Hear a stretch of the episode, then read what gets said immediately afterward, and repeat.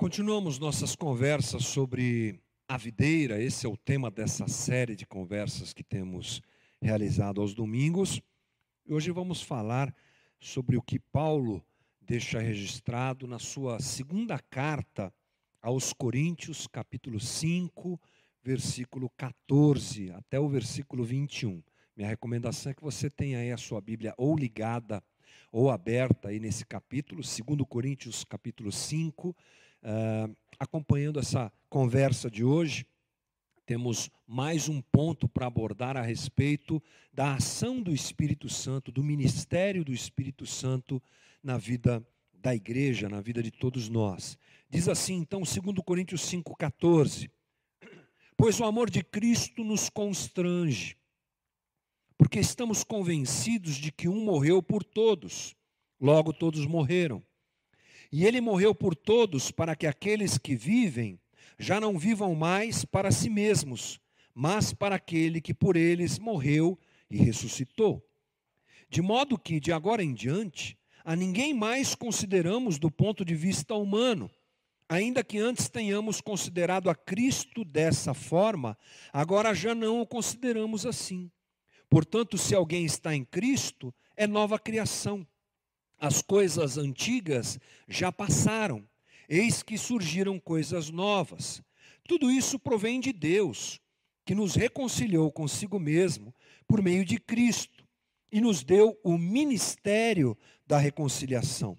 Ou seja, que Deus em Cristo estava reconciliando consigo o mundo, não lançando em conta os pecados dos homens, e nos confiou a mensagem da reconciliação. Portanto, somos embaixadores de Cristo, como se Deus estivesse fazendo o seu apelo por nosso intermédio. Por amor a Cristo, lhes suplicamos: reconciliem-se com Deus. Deus tornou pecado por nós aquele que não tinha pecado, para que nele nos tornássemos justiça de Deus. Da sequência, o capítulo 6.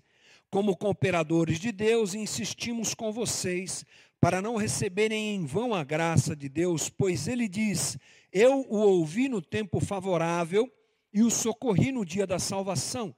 Digo-lhes que agora é o tempo favorável, agora é o dia da salvação. Paulo escreve aos Coríntios, a igreja em Corinto, uma igreja bastante complicada. Se você não sabe dessa história, procure é, alguma literatura que fale sobre isso, ou mesmo escutar alguma pregação aí no YouTube que fale sobre isso. Uma igreja complicada. Mas Paulo traça aqui um caminho muito interessante a partir da ação do Espírito Santo de Deus em nos convencer do pecado. E a gente não pode chegar ao ponto da nossa conversa, que é ministério da reconciliação, sem antes entender esse caminho e trilharmos juntos esse caminho que Paulo traça aqui nesse texto. Paulo abre a sua conversa relatando a transformação que a vida eh, daquele que conheceu o amor de Jesus passa a, a viver. A vida daquele que conheceu a Jesus é transformada. E esse movimento muito bonito começa pela ação do próprio Espírito Santo em convencer cada um de nós de que somos pecadores. O Espírito Santo nos convence que nós somos pecadores. Ele abre os olhos para a nossa eh, condição de seres pecaminosos, que têm em si o pecado. Isso é meio complicado porque joga a gente em um vácuo, joga a gente é, num poço, digamos assim, mas ao mesmo tempo, o próprio Paulo nos diz que o seu amor é percebido por nós. Ao mesmo tempo que ele nos mostra que somos pecadores, ele se apresenta como o próprio amor, como diz João, Deus é amor. E esse maravilhoso movimento do Espírito de Deus em nós transforma a nossa vida. Diz o próprio Paulo que o amor de Deus nos constrange. Somos constrangidos por esse amor que alcança cada um de nós pecadores. E a partir daí, o caminho que é traçado por Deus na vida daquele que passa por esse processo é que ele vive para Cristo. Quando eu me percebo absolutamente pecador, mas também é, alcançado pelo amor de Cristo, na minha pecaminosidade, no meu pecado, o que me resta? amar a esse Deus que me amou. E assim a minha vida, ela se volta para Cristo. Nós somos inseridos na videira. Essa é a conversa que temos tido aqui todos esses domingos. Nos tornamos, nos tornamos ramos da videira. Portanto, a contribuição eh, de Cristo agindo em nós, quando percebida da maneira correta, a ação divina que nos liga à videira, só pode eh, gerar em nós a tentativa de retribuirmos da melhor maneira possível, amando a Jesus e caminhando com Jesus. E na vida daquele que passa por esse processo, diz Paulo, no versículo 17, ah, uma obra tão fantástica acontece, que ele usa um termo que é realmente a representação de que não é qualquer obra, de que não se trata somente de um movimento religioso, ele nos chama de nova criação.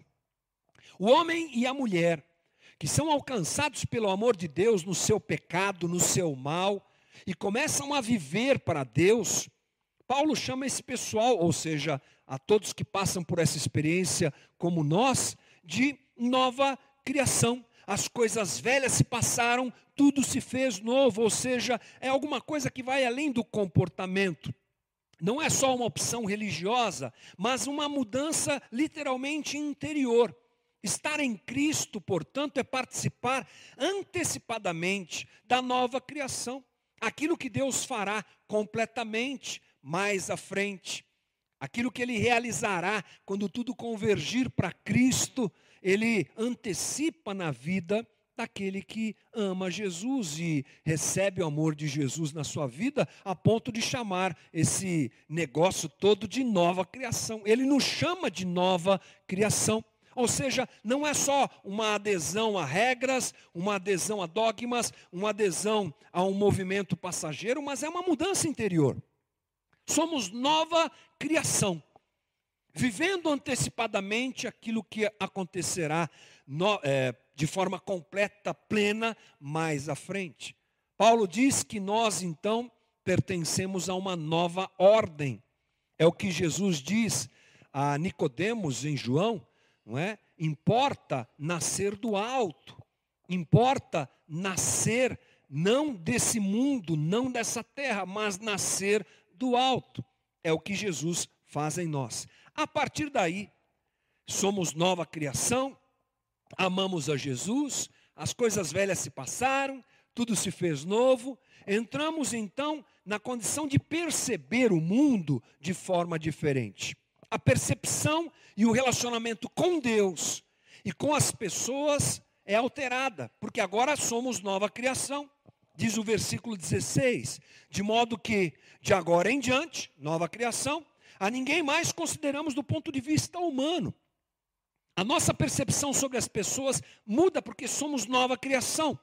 Inclusive, algumas versões, aqui nesse versículo 16, dizem assim: a partir desse ponto, eh, não consideramos mais as pessoas pela perspectiva da carne. Agora vemos as pessoas de outro jeito. Agora vemos o mundo de outro jeito. E Paulo ainda diz que ele vê Cristo de outro jeito. Aquele que nasce de novo, aquele que é nova criação, vê Deus e se relaciona com Deus de forma diferente. Esse conhecimento pessoal e transformador de Cristo, ele afeta o nosso relacionamento com Ele, afeta o nosso relacionamento com os outros. Há, portanto, nessa nova criação que somos nós, um novo jeito de ver a vida e de nos relacionarmos com as pessoas e com Deus. Paulo até admite que ele, durante muito tempo, viu Cristo da maneira que não deveria ver. Você lembra que Paulo foi perseguidor da igreja, Paulo foi uma pessoa que consentiu e provavelmente participou da morte de cristãos.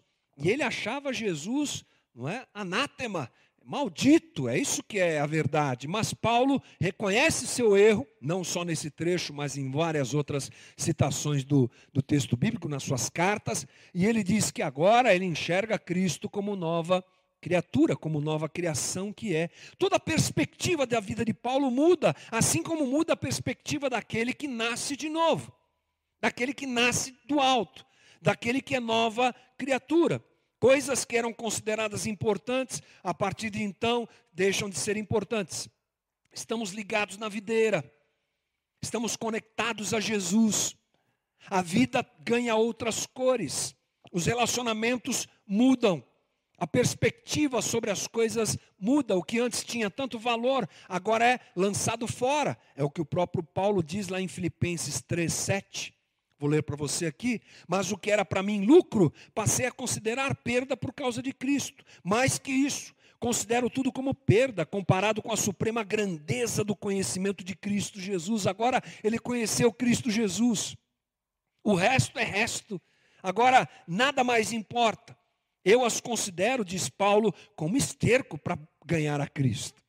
Olha que mudança absoluta você encontra na vida de Paulo, você encontra nessa descrição que Paulo faz sobre as pessoas que são alcançadas pelo amor de Jesus. E tudo isso acontece porque Deus nos reconciliou.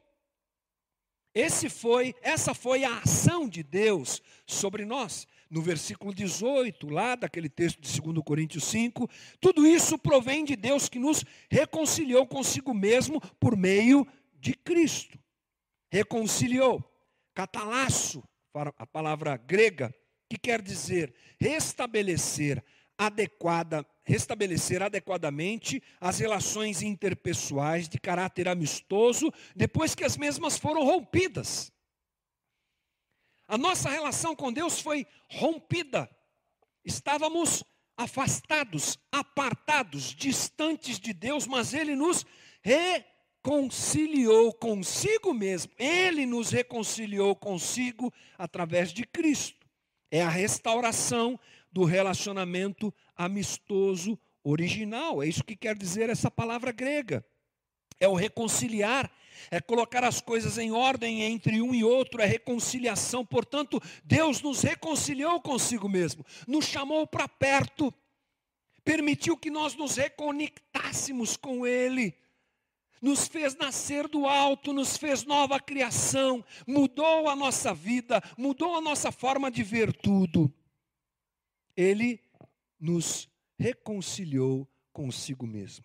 Mas, a partir daí, Paulo fala que algo muito especial acontece e o nosso foco é nisso. Ele diz que Deus, além de nos reconciliar, Ele nos deu o ministério da reconciliação. Você sabe que nós estamos aqui domingo falando sobre o que o Espírito Santo faz nas pessoas da igreja, ou na igreja, digamos assim. O que é que o Espírito Santo dá à igreja? Semana passada falamos sobre dons e tudo mais. Hoje eu quero falar sobre isso aqui. Ministério da reconciliação. Deus nos reconcilia e nos dá o ministério da reconciliação. Reconciliação a gente já entendeu o que é. Não é? Já acabamos de dizer. É essa reconexão nossa com Deus. Ok? Mas e esse ministério aqui? Deus então nos reconecta com Ele, Deus então nos reconcilia com Ele e nos dá o ministério da reconciliação. Qual é a palavra ministério aqui? Você já ouviu nas conversas anteriores? Diaconia, serviço. Não é legal isso? Qual é o trabalho, o serviço dado a nós que estamos reconciliados com Deus? Participar da reconciliação que Deus está fazendo no mundo. Isso é lindo. Ele se reconcilia conosco através de Cristo e nos dá o serviço de reconciliarmos a humanidade, a criação e tudo mais. Ele nos dá o ministério da reconciliação. E, e isso é maravilhoso. É o privilégio que nós temos de participarmos do que Deus está fazendo no mundo, do que Deus está fazendo nessa criação tão linda que Ele nos permitiu é, viver e sermos inseridos aqui, aquilo que Ele está fazendo na sociedade. Deus está reconciliando consigo o mundo, fez isso conosco e nos chama a fazermos parte disso. E aí ele diz no versículo 20: portanto, somos embaixadores de Cristo. Sabe que o embaixador, ele só é embaixador quando ele está em outro país representando o seu país. Essa é a ideia de ser um embaixador. Aqui você tem a embaixada americana, então o cônsul americano, o embaixador americano, ele está aqui representando os Estados Unidos da América ou qualquer outro país. Assim, quando o embaixador brasileiro está fora do Brasil, e aí vai. A essência é estar em um lugar representando outro lugar, estar em uma nação representando outra nação. Então, Paulo está nos chamando de embaixadores. Puxa vida, nós temos o ministério da reconciliação e ele nos chama de embaixadores. Então, o que é que nós entendemos, gente? Que essa ação de reconciliação vai além do ambiente que nós mais conhecemos, que é a igreja. A gente gosta da igreja. E quando a gente fala de igreja, é um problema. Porque igreja, na cabeça da gente, é, é muita coisa. Muitas são as interpretações sobre igreja para nós hoje. Por exemplo, você, quando vinha participar de uma reunião aqui, você dizia o quê? Vou para a igreja. Não é interessante? Nós chamamos esse prédio aqui, essa estrutura de igreja. E isso é, é importante a gente citar, porque eu me lembro que quando a gente começou a Casa da Rocha Guarulhos, no Hotel Monreale, há sete anos e pouco atrás, um pouco mais, quase oito anos atrás, as pessoas não, não diziam vou para a igreja, as pessoas diziam vou para o hotel. Porque nós transformamos essa estrutura em igreja, demos um nome para ela de igreja. Igreja também é a reunião das pessoas. E igreja também é o corpo místico de Cristo. Igreja é uma palavra muito ampla para nós. E nós às vezes achamos que tudo acontece só dentro da igreja local. E nós frisamos isso, e é verdade, a igreja local tem a sua importância, já já a gente vai entender melhor isso. A igreja local é importante. É dentro da igreja local que nós somos trabalhados por Deus, aprimorados por Deus, para parecermos mais com Jesus Cristo. Mas não dá para ser embaixador de Cristo dentro da igreja local. Porque na igreja, dentro da igreja local já está cheio de crente. Os crentes estão aonde? Dentro da igreja local. Aí eu vou pro, promover a reconciliação de Deus aonde? Dentro da igreja. Aí é jogar água no molhado, né, irmão? Aí não adianta. Se eu sou embaixador, essa ação de propagar, de divulgar e de ser instrumento de Deus para que a mesma reconciliação que aconteceu comigo aconteça com as pessoas e com a sociedade onde eu estou, é para fora das portas da comunidade. É para fora das portas da igreja local. A igreja é o ajuntamento dos redimidos em Cristo, mas o mundo é o nosso local de vida, é o nosso local de missão, é o nosso local de ação. É a vida. Esse chamado de Jesus para nós, para sermos diáconos da reconciliação de Cristo, vai além das paredes da igreja, acontece no mundo, acontece nas relações, acontece na vida. A igreja local é uma parte da igreja reunida. Sim. Com qual objetivo? Atender o clamor das pessoas que precisam. A gente crê que foi para isso que Jesus colocou a gente aqui. Eu não acredito em modelo de abertura de igreja, tipo assim, pega o mapa e vamos definir onde é que nós vamos abrir a nossa igreja local. Veja aqui quais são as características desse lugar, quais são ah, o, qual é o jeito. Aqui tem gente rica, vamos para lá. Porque de repente, não é? Vai ser melhor, vai ter mais entrada de dízimo e oferta lá na igreja, na contribuição, não sei o que lá. O nome que o povo dá para esse, esse negócio de dar dinheiro na igreja, né? seja qual o nome for. Ah, vamos abrir a igreja aqui ali. Eu questiono um pouco, depois de um tempo e da nossa experiência de caminhada, esse tipo de ação que não contempla a voz do Espírito. Como Paulo que ouviu Deus dizer a ele: passa a Macedônia, vai lá, tem gente precisando. A gente ora para que esse tenha sido e continue sendo o motivo de nós estarmos aqui. E a igreja local tem essa característica e essa necessidade, mas o problema é nós acharmos que essa parte que é a igreja local é o todo. E ela só é parte do todo. Porque a igreja é muito mais ampla do que isso. A igreja não tem um endereço. A igreja não tem um lugar fixo. A igreja é o corpo de Cristo espalhado por toda a história da humanidade em todos os lugares possíveis dessa terra. Onde tiver alguém que se curvou a Jesus Cristo como Senhor, ali está a igreja. E isso é maravilhoso. Meu amigo Zé Bruno falando comigo ontem, e talvez eu esteja aqui é, falando o exemplo que ele vai falar lá na pregação dele, mas não tem problema nenhum, né? A gente troca figurinha e a gente aproveita o que o outro tem de ideia melhor do que a nossa. E ele falou uma coisa interessante ontem na minha conversa com ele sobre isso. Que se nós tivéssemos oportunidade de pedir para Jesus, Jesus, mostra a sua igreja para mim. Imagine você numa conversa com Jesus e Jesus então despertaria ali um, um holograma na sua frente. Ele pode toda coisa, todas as coisas, te desse uma visão Aí, o, provavelmente, a visão inicial seria o globo. Onde está a sua igreja, Jesus? O globo todo. A igreja de Jesus é o mundo todo.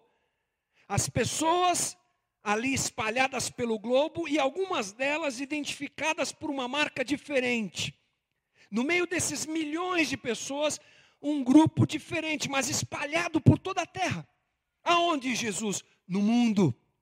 Espalhados pelo mundo. E isso é algo fundamental para entendermos que o Espírito Santo nos dá o ministério da reconciliação para levarmos o Evangelho de Cristo e vivermos a vida em Cristo, sendo instrumento de Deus, aonde estivermos, fazendo o que fazemos, prestando esse serviço de reconciliação à sociedade. O grande problema é que nós não pensamos bem assim. Nós achamos que se reconciliar com Deus é conversão e adesão à minha igreja. A gente adora fazer uma campanha evangelística para encher quem? Que lugar? A minha igreja. Defendemos demais a nossa igreja local, não que a gente não tenha que ter carinho por ela, não que a gente não tenha que preservar a caminhada da igreja local, mas a igreja é muito maior do que a igreja local. Nós pensamos muitas vezes demais em números, em resultados. Usamos modelos para inchar, para inflar a igreja local. E parece para nós que as pessoas só são reconciliadas com Deus se elas estiverem dentro da nossa igreja, seguindo as nossas regras, cantando as nossas músicas, vestindo a roupa que nós queremos, falando as coisas que nós falamos. Queremos, na verdade, ser donos das, das igrejas. Queremos que as pessoas sejam, a, a, sejam a, eh, recebidas na nossa estrutura pessoal. E isso é um grande problema. Colocamos o céu e a ação divina dentro das quatro paredes da igreja. Aqui é a igreja. Enchemos a boca para dizer isso. Viver como nova criação é participar do, do que Deus está fazendo, e Deus não está fazendo só na minha igreja local. Deus não está fazendo só aqui, gente. Eu seria um imbecil se eu viesse dizer para você que Deus só está atuando aqui. Como assim? Acaso posso eu pensar adequadamente sobre o que Deus está fazendo, aonde Ele está fazendo? Nós não podemos, não temos noção disso.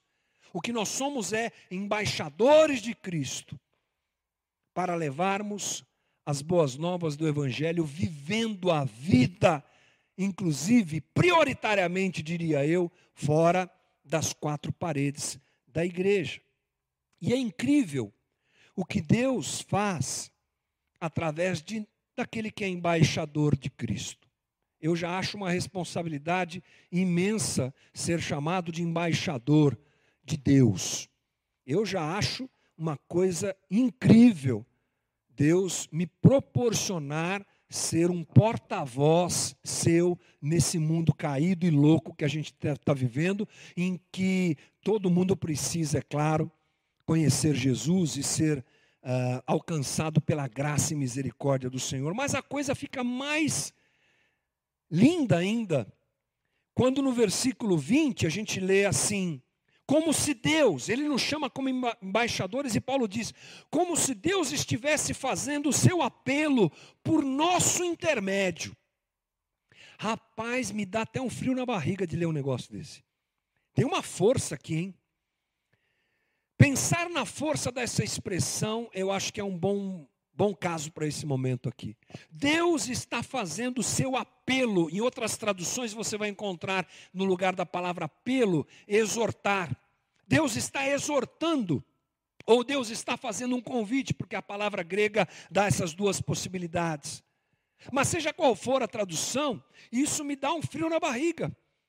Porque nós somos representantes de Deus Falamos em nome de Deus.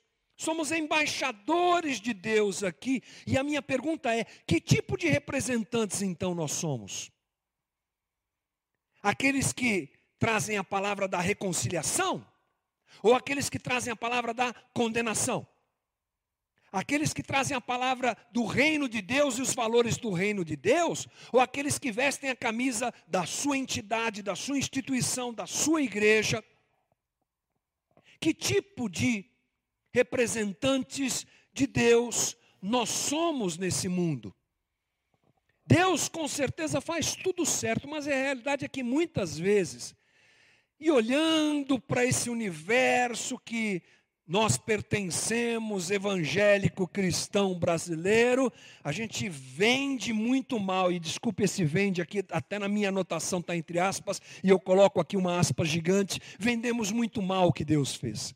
Deus fez tudo certo, mas a gente apresenta as coisas de uma forma completamente distinta daquilo que Deus fez.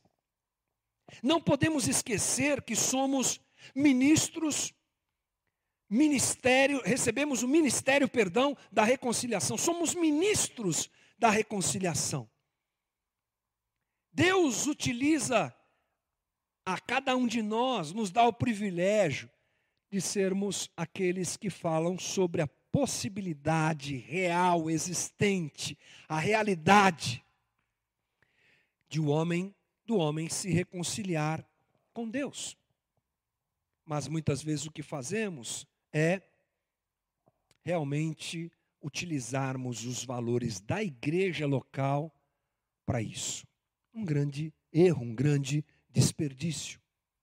A grandiosidade disso é tanta, tamanha, digamos assim, que Paulo diz lá em 2 Coríntios 3, 6, que nós somos ministros da nova aliança.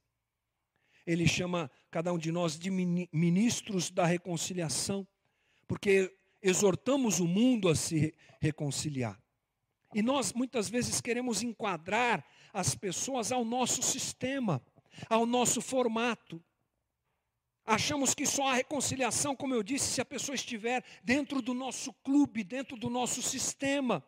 Jesus não veio inaugurar o cristianismo, gente.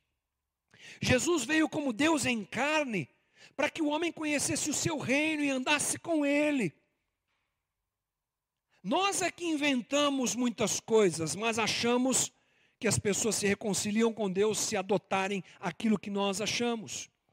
Ser ministro da reconciliação não é ser ditador de quem pode ser da igreja e quem não pode ser da igreja. É o que geralmente fazemos. Selecionamos as pessoas, você pode, você não pode. Ah, você pode só se você adotar tal metodologia. Você só pode se você vestir tal roupa. Você só pode se você largar tal vício. Queremos que uma transformação aconteça primeiro, para que a pessoa participe da igreja. Na verdade, estamos interessados em que as pessoas entrem para o nosso hall de membros, onde temos domínio, onde viramos polícia de crente. Esquecemos que a coisa é muito maior, a coisa é muito mais ampla esquecemos que Paulo, por exemplo, não estava pronto para ser da igreja de Jesus. Fala sério. O Paulo que escreveu isso aqui que a gente está lendo e se debruçando sobre esse texto aqui, ele era um perseguidor da igreja, gente. Ele era um assassino, até podemos dizer. Zaqueu não estava pronto para fazer parte da igreja de Jesus. Pedro não estava pronto para fazer parte da igreja de Jesus. Mateus, o coletor de impostos, não estava pronto para fazer parte da igreja de Jesus. A mulher samaritana não estava pronta para fazer parte da igreja de Jesus. Eu e você Não estávamos e nem estamos. Mas nós queremos que as pessoas se enquadrem no nosso modelo, no nosso jeito, no nosso formato. E não deixamos que Deus trabalhe. Jesus chamou a todos, convidou a todos, andava com os rejeitados da religião judaica. O pastor Timothy Keller, quando se refere a essas pessoas, ele chama elas de irreligiosos. E é legal, né? Porque às vezes a gente acha que todo judeu da época de Jesus frequentava o templo e abraçava a religião judaica. Não. Vários deles não. Eram chamados de pecadores. Não é? Mas Jesus escolheu andar com esses. E permitiu que eles fossem transformados pela relação que tiveram com ele. E assim é o que nós entendemos que Deus faz agora hoje, na sua igreja que está espalhada por todo o mundo. E Ele nos chama para sermos embaixadores do que? Das boas novas. Aí lá no versículo 21, Paulo nos diz que Deus tomou sobre si o nosso pecado, para que nós fôssemos justificados. Parece que ele está complementando a conversa inicial, e é isso mesmo. Para que nós fôssemos feitos justos diante de Deus e assim saíssemos anunciando que chegou o tempo da reconciliação. E aí, lá no versículo do capítulo 6, Paulo usa uma referência sobre Isaías 49, quando Isaías fala que chegará o dia da salvação. Irmão, chegou o dia da salvação. Quando? Agora. As portas do reino estão abertas. O mesmo processo de reconciliação que aconteceu comigo e com você, Deus deseja que aconteça com todos e nos convida, você, seja o meu ministro da reconciliação, seja o meu ministro da nova aliança, para que a justiça que foi colocada sobre você seja colocada sobre todo mundo que você puder alcançar. Eu quero restaurar esse mundo, Deus está fazendo esse apelo através de nós. Eu quero curar as pessoas, eu quero resgatá-las, eu quero reconciliá-las comigo. Não seja você um ministro das regras da sua comunidade. Não seja você um ministro das regras da sua religião. Sejamos nós ministros da reconciliação, porque hoje é tempo de salvação. Hoje é tempo de salvação. Agora é hora de reconciliação. Deus apela ao mundo através de nós: reconciliem-se comigo. Irmão, meu desejo, finalizando essa conversa, é que a gente comece a ter uma amplitude maior sobre o que é a igreja de Jesus Cristo. E que nela cabem todos, inclusive nós. Que nela cabe o gay, que nela cabe o ladrão. Na igreja cabe o mentiroso. Na igreja tem lugar para o adúltero. Na igreja tem lugar para a fofoqueira, para o fofoqueiro. Na igreja tem lugar para aquele que vive de pornografia em pornografia. Na igreja tem lugar para o corrupto. Na igreja tem lugar para todo mundo. Porque nós somos convidados à reconciliação e à salvação. E a obra transformadora acontece na sequência de quem caminha com Jesus como discípulo. Mas nós queremos inverter tudo isso e levar as nossas regras comportamentais e religiosas. Primeiro, mude. Primeiro, transforme-se. Primeiro, adquira um vocabulário cheio de aleluias e glória a Deus. Aí depois você vai ser reconciliado. Não, não. Deixe Deus alcançar as pessoas e saiba que nesse processo Jesus vai transformá-las. Porque Ele é o Senhor que transforma. É o Espírito Santo que transforma, não é a minha religião que transforma. É o Espírito Santo que convence e que opera de forma interior para que a transformação aconteça. Meu convite nessa manhã para você, irmão, é que a gente dê uma revisada, se posso dizer assim, no que nós entendemos ser a igreja.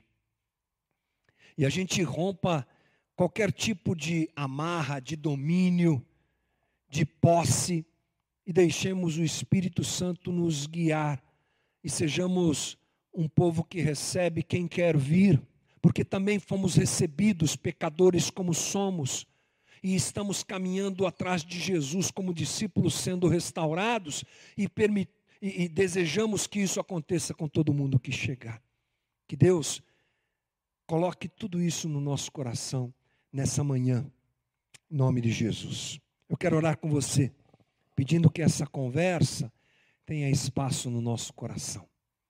Querido Jesus, é cheio de temor que eu oro agora, porque eu sei das minhas limitações para conversar sobre isso com a tua igreja, com as pessoas que estão orando comigo agora. Eu sei que esse é um assunto muito profundo, Senhor. E eu te peço que aquilo que eu não consegui transmitir, não consegui falar, não consegui dar a entender, que o teu Espírito aprofunde no coração de cada um que a conversa saia da mente e desça para o coração. E que nós sejamos ministros da reconciliação, não da condenação, do ajuntamento, da salvação, não da, um, ministros para espalhar, para mandar embora, para condenar, mas ministros da nova aliança, da boa nova que há em Jesus Cristo. Liberta-nos, Senhor, de toda a posse das pessoas, de todo julgamento que fazemos, de toda opressão que cometemos, de todo preconceito que carregamos. E as portas da comunidade local estejam abertas, como estão abertas as portas da igreja de Cristo, para todos, inclusive para nós. Obrigado por essa manhã. Fala ao coração de todos nós durante os próximos dias, diante dessa conversa. Dá-nos um bom resto do domingo, Senhor. E nos ajuda a sermos quem o Senhor quer que nós sejamos. Ajuda-nos a sermos gente que entende claramente diante do texto bíblico a obra grandiosa, fenomenal às vezes para nós até incompreensível em toda a sua plenitude, obra que o Senhor está fazendo no nosso meio. E que a gente seja participante de uma igreja local que reflete os valores do reino e percebe a igreja muito maior em que nós estamos inseridos. Obrigado, Senhor, é a minha oração em nome de Jesus. Amém.